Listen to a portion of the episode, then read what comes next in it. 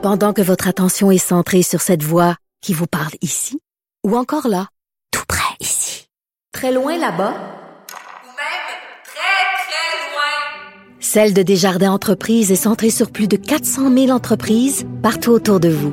Depuis plus de 120 ans, nos équipes dédiées accompagnent les entrepreneurs d'ici à chaque étape pour qu'ils puissent rester centrés sur ce qui compte, la croissance de leur entreprise.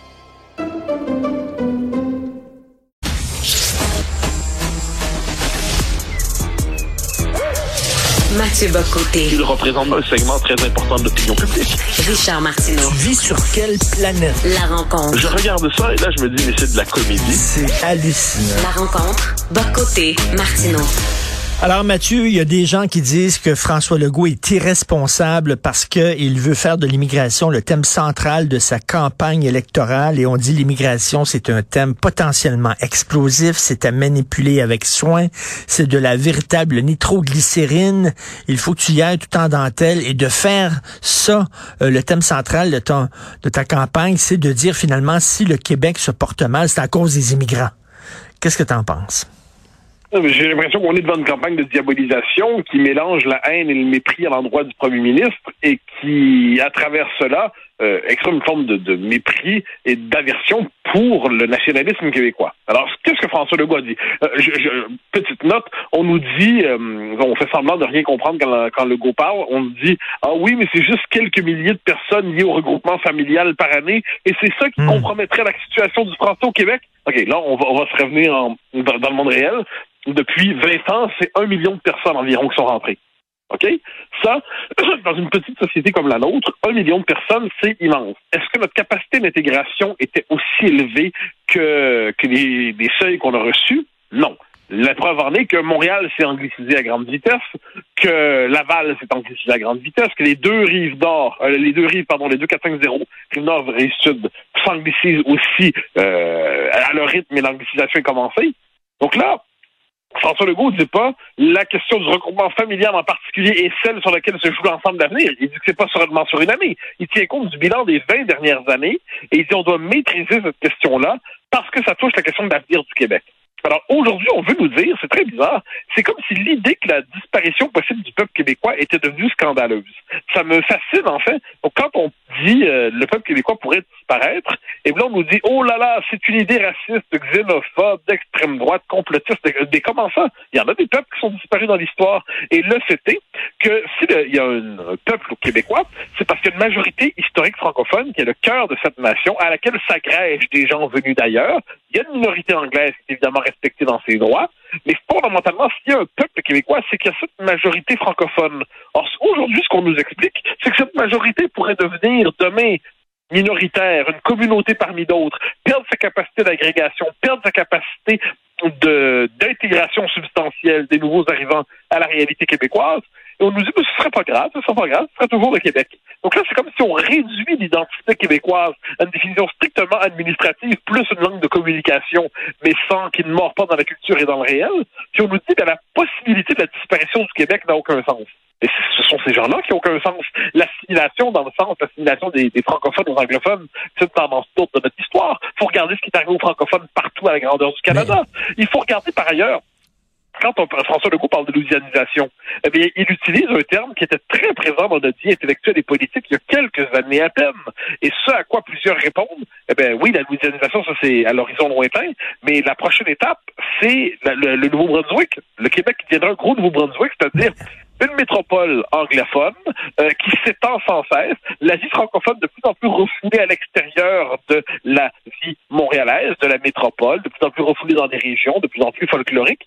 Tout ça, ce sont des réalités. Or, mentionner ça aujourd'hui, c'est vu comme un scandale. Puis s'ajoute à ça, permets-moi de mentionner non seulement la, la campagne de diffamation de plusieurs chroniqueurs euh, et éditorialistes qui considèrent que c'est tout simplement insensé de poser cette question-là, mais sur les réseaux sociaux aussi, ça vaut la peine de le dire, toute une mouvance, et là, il faut bien la nommer, d'extrême gauche, ou, ou à tout le moins euh, de multiculturalistes radicaux. Multiculturalistes radicaux, c'est ouais. plus le terme qui est adéquat. Mais il y a une bande de, de, de partie d'extrême gauche là-dedans qui considère que c'est quasiment du fascisme que de parler de ces questions. Alors là, le, la tempête est forte. La tempête est forte. Il faut espérer que le premier ministre ne recule pas qu'il assume Mais, ses mais, mais, Mathieu, Mathieu, on a quand même toutes les raisons de croire qu'il a sorti l'épouvantail de l'immigration pour de simples raisons électoralistes.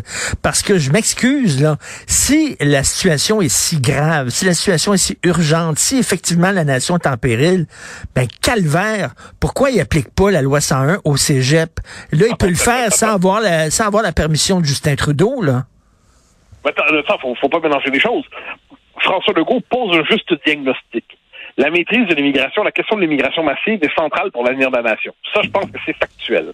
Ensuite, est-ce qu'il utilise tous les moyens possibles, nécessaires même, pour assurer la francisation? Non. Et c'est pour ça que moi, d'autres, tant d'autres, on dit il a raison de demander les pleins pouvoirs à l'immigration. C'est- Il a raison de dire que c'est vital pour la nation. Il a raison de dire que c'est une question de survie. Donc, s'il n'y a pas les pouvoirs, on espère qu'il en tirera les conséquences. Mais, au même moment, on critique François Legault qui ne va pas assez loin dans l'utilisation des pouvoirs de l'État québécois pour assurer la survie et l'émancipation du français chez nous. C'est-à-dire, comme dirait l'autre, on est capable de marcher puis marcher de la gomme en même temps. Donc ça, on il faut avoir une réflexion plus large. Mais euh, quand on dit purement électoraliste, il y a deux choses là-dedans. Euh, Est-ce que François Legault cherche un thème de campagne pour fédérer ses troupes? Probablement. Est-ce que par ailleurs, ce thème correspond à la réalité? Oui.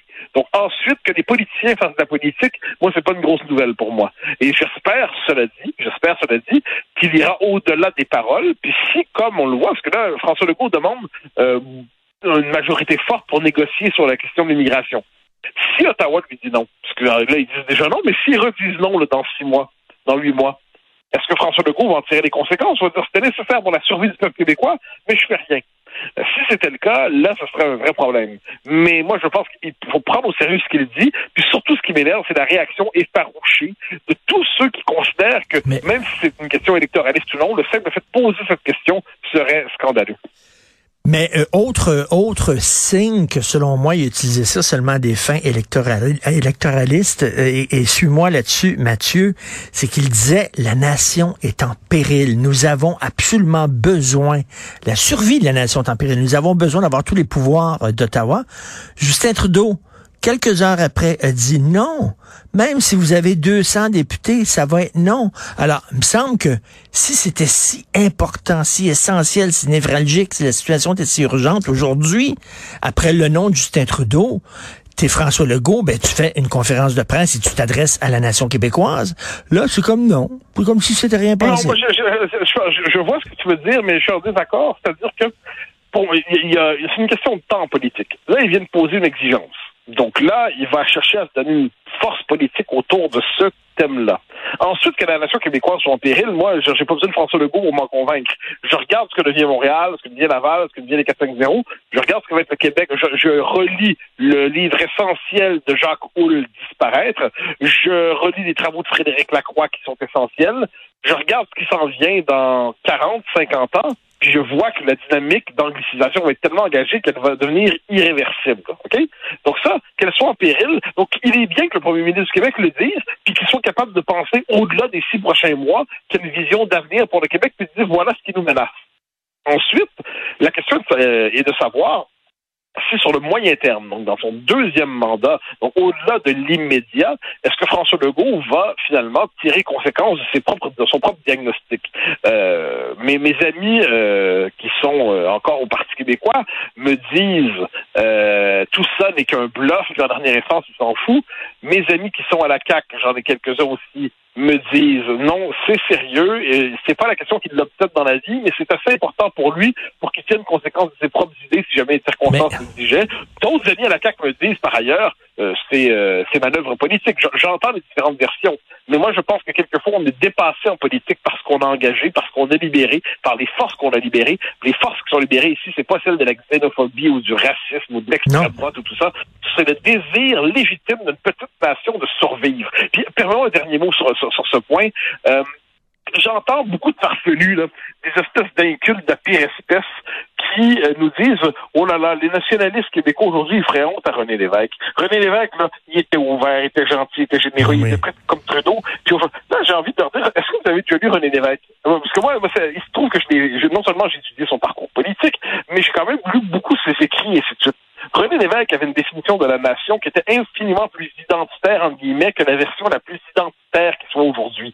Euh, quand Mhm. j'entends une Lise Ravary, pour ne pas la nommer, dire Oh, René Lévesque avait une vision de la nation très, très, très ouverte, puis aujourd'hui, c'est plus exactement la même chose. On a envie de dire, mais, Lise Ravary, que j'apprécie, eh ben, ne te gêne pas pour aller lire. Et puis, on va regarder si ça correspond à ce que tu appelles l'ouverture. Évidemment que René Lévesque était ouvert. Il y a pas, on l'est tous ouverts. On l'est à partir d'une culture propre, d'une histoire, d'une identité.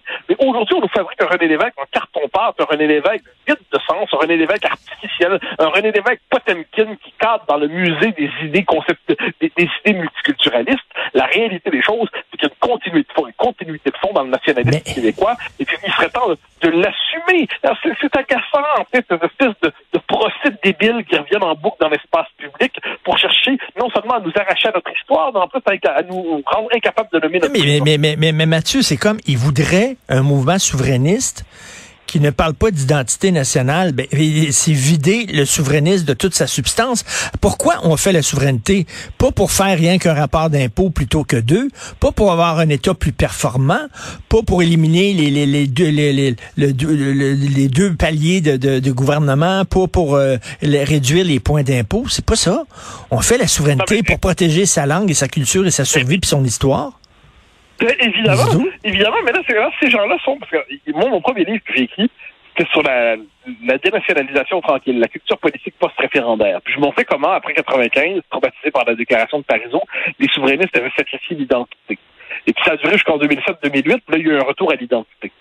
Ce qui me fascine, c'est que beaucoup, beaucoup de, des, de, ceux qui réécrivent l'histoire aujourd'hui, la, Fra- la Francine Pelletier, nous disent que cette période-là, en fait, c'est la période bénie du nationalisme québécois. C'est-à-dire quand on a été hypnotisé par le trudeauisme, quand on était tellement paralysé politiquement et intellectuellement qu'on était dans la haine de soi, Mm. là, on nous dit ah ça c'était la période bénie, mais après ça il y a eu la crise des accommodements raisonnables, puis là c'était pas propre, puis c'était pas beau, puis c'était indigne, puis c'était infréquentable. Euh, ceux qui nous présentent, d'ailleurs, euh, Jean-François Lisée a fait un très bon Ben oui, excellent, excellent, dans- très, dans- dans très le devoir, drôle. euh, qui reprenait cette, cette histoire. Et là, on a envie de dire à tous ces gens, lisez un peu, parce que ça, ça devient lassant d'avoir des, des, des incultes aboyeurs dans l'espace public qui euh, recouvrent le débat public de, de cris horrifiés et qui sont incapables, ne serait-ce que de connaître minimalement l'histoire politique du Québec, de connaître les codes, les tendances lourdes de la démographie, les tendances lourdes de, des, la- dans la dynamique des langues au Québec. S'il y a quelque chose là-dedans, on a l'impression Ben- quelquefois de parler à des gens qui y connaissent peu et qui prétendent pourtant nous sermonner. Écoute, en terminant, euh, j'ai parlé à Mathieu Lévesque hier, euh, député caquiste dans Chapelot, qui vient de sortir un livre sur la CAQ, là, la couleur CAQ, et il me disait qu'il n'y a pas de plan B. Là, et les autres étaient convaincus qu'il allait arracher de nouveaux pouvoirs à Ottawa.